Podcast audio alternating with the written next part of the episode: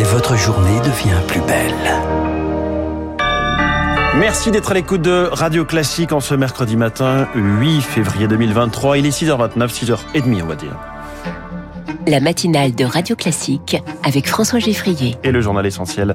Charles Bonner commence ce matin avec la recherche de survivants en Turquie et en Syrie. Pour le moment, 7800 morts au moins. Si l'aide internationale arrive en Turquie, c'est moins le cas de la Syrie, instable après plus de 10 ans de guerre civile. Résultat, dans la zone d'Idlib, 3 millions de personnes s'entassent, la moitié dans des camps sous des tentes. C'est le cas de Khadija, 45 ans, avec toute sa famille près de la frontière turque. La nuit du tremblement de terre, c'était horrible. Le poêle pour se chauffer s'est mis à bouger, puis les enfants se sont mis à pleurer. Ma tante a résisté heureusement, mais de l'eau s'est infiltrée partout à cause de la pluie. Une pluie très abondante en même temps que le séisme. Maintenant, nous avons si peur que le pire nous arrive encore. Des familles entières sont mortes, des enfants sont orphelins. On nous dit qu'il va y avoir d'autres tremblements de terre. Moi, j'ai peur que ça soit encore plus fort. Les tentes où nous vivons ne sont pas résistantes, elles ne tiendront pas. Nous avons déjà dû quitter nos maisons dans le passé. Un témoignage très fort au micro de Céline Martelet qui illustre les difficultés de secours dans ces zones qui échappent au pouvoir central, celui de Bachar al-Assad. Pour l'autre partie touchée, celle contrôlée par le gouvernement, c'est la rupture des relations diplomatiques avec la Syrie qui ralentit l'aide, Marc Tédé. Le gouvernement syrien a déjà reçu l'aide de ses alliés russes et iraniens, mais pas question pour les Occidentaux et surtout pour la France de traiter directement avec le régime de Bachar el-Assad, explique Philippe Riffman, professeur de sciences politiques et spécialiste des questions humanitaires. Il est guère imaginable que des secouristes envoyés par euh, le centre de crise du ministère des Affaires étrangères euh, se posent sur l'aéroport de Damas. Donc l'aide d'un certain nombre de pays euh, passera, à mon sens, par les Nations Unies et par les ONG. Reste la question des zones sous contrôle des rebelles, déjà fragilisées par 12 ans de guerre. Une voie existe par le nord via la Turquie. Elle est trop mince, regrette l'ancien ambassadeur de France à Damas, Michel Duclos. Ces dernières années, des secours parvenaient aux zones non contrôlées par le régime, par des points de passage internationaux avalisés par euh, les Nations Unies.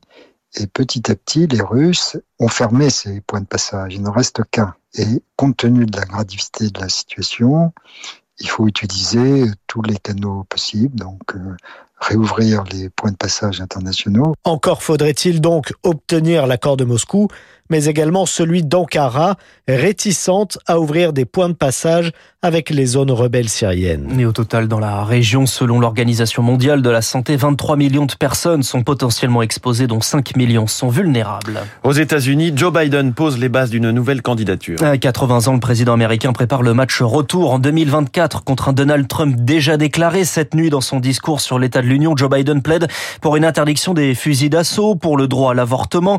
Il vante une Amérique prospère, critique les profits des géants du pétrole et propose une nouvelle fiscalité. Voici ma proposition pour une taxe minimale sur les milliardaires. Aucun milliardaire ne devrait payer moins d'impôts qu'un professeur ou un pompier. Je pense que c'est scandaleux. C'est pour ça que je propose de quadrupler les impôts concernant les rachats d'actions pour encourager les investissements sur le long terme. Un débat sur la taxation des grandes fortunes que l'on connaît également chez nous en France, en pleine réforme des retraites contestée dans la rue hier entre 750 000 et 2 millions de personnes. C'est en baisse, mais avec euh, samedi en ligne de mire. Aujourd'hui, grève prolongée à la SNCF, appel de deux syndicats CGT et Sudrail. Deux tiers des TGV sont en circulation, la moitié des intercités. Elles aussi veulent entrer dans le mouvement dès demain. Les capitaineries qui vont bloquer une trentaine de ports à partir de demain et pour une durée illimitée. Ils réclament un départ anticipé au même titre que les militaires, les policiers ou encore les pompiers à la manœuvre Force ouvrière. Loïc Cinquin en est le secrétaire général. Nous sommes dans des environnements avec euh, la gestion des risques industriels, des plaques tournantes de danger euh, comme l'argent, la drogue. Nous sommes censés faire cette police portuaire, mais euh, elle ne serait pas reconnue comme classe active pour nous, fonctionnaires d'État. Donc ce n'est pas normal puisque c'est reconnu pour d'autres. Il faut à un moment rappeler qu'on existe. Alors la grève illimitée, ça bloque tout, que la capitainerie, c'est nous particulièrement qui autorisons les mouvements des navires de commerce, de pêche, de plaisance et de facto pas d'opération sur les une propos recueilli par Lauriane Toulmont. La réforme des retraites est toujours discutée à l'Assemblée nationale dans la soirée sur la fin des régimes spéciaux avec euh, de nombreux amendements dont l'un porté par un député insoumis revenant. Le dernier amendement de cette série qui est présenté par Monsieur Katnins Merci, Monsieur le Président. Adrien Quatennens, condamné pour violence conjugale, de retour à l'Assemblée nationale, interrompu par un rappel au règlement du député de la majorité Pierre Cazeneuve. Quand l'un de leurs collègues, qui a été condamné pour avoir frappé son épouse, prend la parole sur un amendement, vous restez stoïque. Pire que ça, vous l'applaudissez. Où on est? C'est scandaleux. C'est une honte.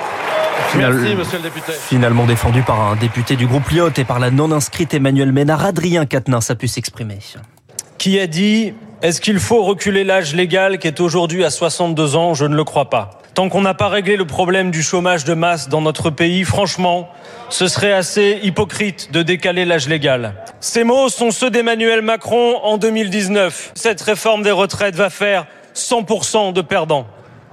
Le retour d'Adrien Quatennens hier au micro de l'Assemblée. On reviendra sur euh, les débats internes euh, chez les Républicains tout à l'heure dans le journal de 7 heures à propos de cette réforme des retraites. Il est 6h35. C'est un dommage collatéral de la crise des hôpitaux. Les grèves d'organes ne retrouvent pas leur niveau d'avant Covid et le retard s'accumule. Chaque jour, 21 nouvelles inscriptions sur la liste d'attente. Au total, il y en a 11 000. Marine Janté, la directrice de l'agence de la biomédecine, appelle donc à en parler avec ses proches. Le nombre de personnes qui sont en maladie rénale augmente et donc on va avoir de plus en plus besoin de greffer des gens. Donc on va avoir besoin de plus en plus de prélevés. Donc il faut qu'on on ne passe pas à côté d'un donneur potentiel faute d'avoir pu être sûr qu'il était d'accord. Et ça doit rester quelque chose de naturel parce que c'est aussi une manière de prolonger la vie. Une personne euh, qui meurt peut aider à sauver entre deux et trois vies. Donc c'est assez rare d'avoir euh, des thérapeutiques qui changent comme ça la vie des patients. Quoi. Marine Janté, jointe par Rémi Pfister. Le boulevard périphérique parisien est limité à très peu de kilomètres à l'heure ce matin. Manifestation des agriculteurs qui arrivent par la 13, la 10, la 6 et, et l'A4 direction ce matin en tracteur.